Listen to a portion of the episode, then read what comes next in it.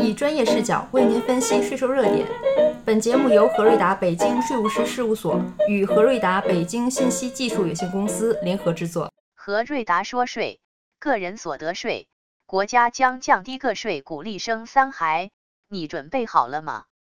二零二一年六月二十六日，中共中央国务院发布关于优化生育政策、促进人口长期均衡发展的决定。该决定指出，人口发展是关系中华民族发展的大事情。为进一步适应当前人口形势新变化和推动高质量发展新要求，实施三孩生育政策及配套支持措施，具有重大意义。促进生育政策与相关经济社会政策同向发力，有利于满足更多家庭的生育意愿，有利于提振生育水平。在具体措施上提出了加强税收、住房等支持政策，结合下一步修改个人所得税法，研究推动将三岁以下婴幼儿照护费用纳入个人所得税专项附加扣除。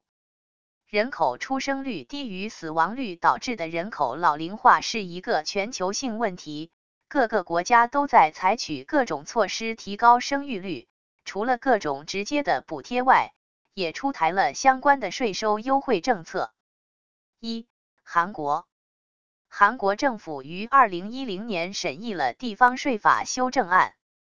修正案规定，抚养三个以上不满十八周岁子女的家庭和照顾者，购买汽车享受减税、免征使用税和登记税的优惠政策。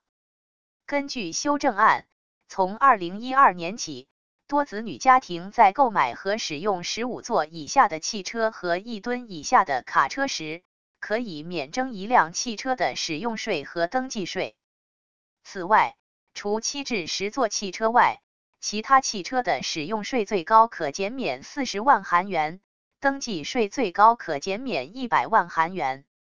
二、新加坡。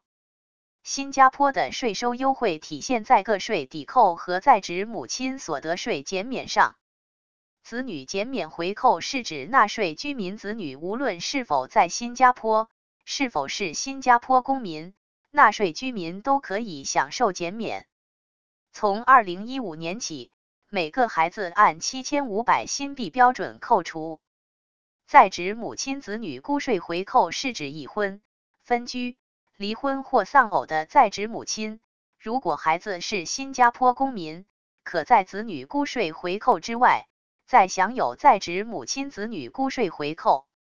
从两千零九估税年起，在职母亲第一个孩子享有的估税回扣为母亲总收入的百分之十五，第二个孩子为百分之二十，第三个及以后的孩子则为百分之二十五。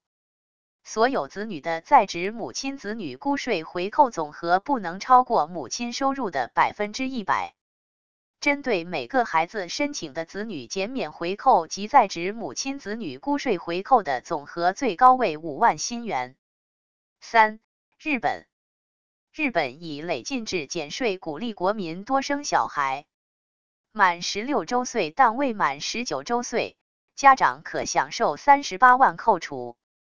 十六周岁以下不享受扣除的原因是自出生起至十六周岁均有政府发放的育儿补贴，所以不再适用扣除。四、美国，在美国，结婚后夫妻就可以计算家庭总收入，进行联合报税，税率按人头算。如果有孩子，孩子数量越多，可以减免更多的税。同时，一些国家为鼓励生育，也设立了一些直接或间接的单身税。所谓单身税，实际上并非指单独设立单身税税目，而是指因未婚缘故，单身人士交税时不能享受一些税收减免政策，和有配偶的人相比，实际需要缴纳更多个人所得税。许多国家的单身人士都受到政府在财务上的差别对待。一韩国韩薪税制规定，年薪两千万到三千万韩元的未婚劳动者，需多缴二十万韩元（约一千一百元人民币）的税金，这与韩国税改时提出的年薪五千五百万韩元以下不增税相差很大。许多单身职场人士为此背负更多的税收负担。二、比利时，在比利时有一项购房津贴，填写报税表时，只要申报了购房贷款证明，就可以少交部分个人所得税。这个补贴制度最大的受害者是单身纳税人。由于房价被推高，单身纳税人买房时因没有配偶。只能得到买房福利的一半，因此他们面对的是更高房价和更少资金，愈加窘迫。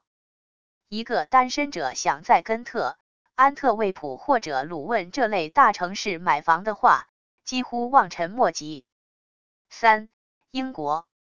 在英国，单身者因购房、信用卡申请、医疗保健、退休和其他福利制度上的隐形歧视。一年支出要比已婚者多出五千英镑，单身独居一生的人要比已婚的人多花二十五万英镑。四、俄罗斯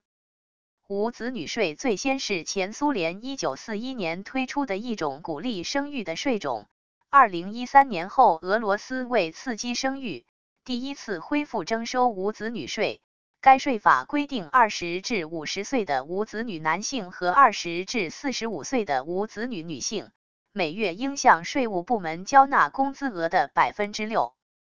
几年后，因侵犯个人自由，这个政策被取消。而如今面临严峻的人口形势，是否继续征收无子女税，引发俄罗斯国内的讨论。老龄化一定且不可避免会对一个国家的社会。经济、政治、文化等各个方面带来影响。世界各国都在不断探索解决这一问题的方式，无论是各种高额补贴、优抚措施，还是个税优惠政策，本质上都是通过降低育儿成本来提高生育欲望，从而提高生育率，缓解老龄化。解决这一问题将是我国乃至全世界今后数十年的巨大挑战。本文文字稿在和瑞达微信公众号发布。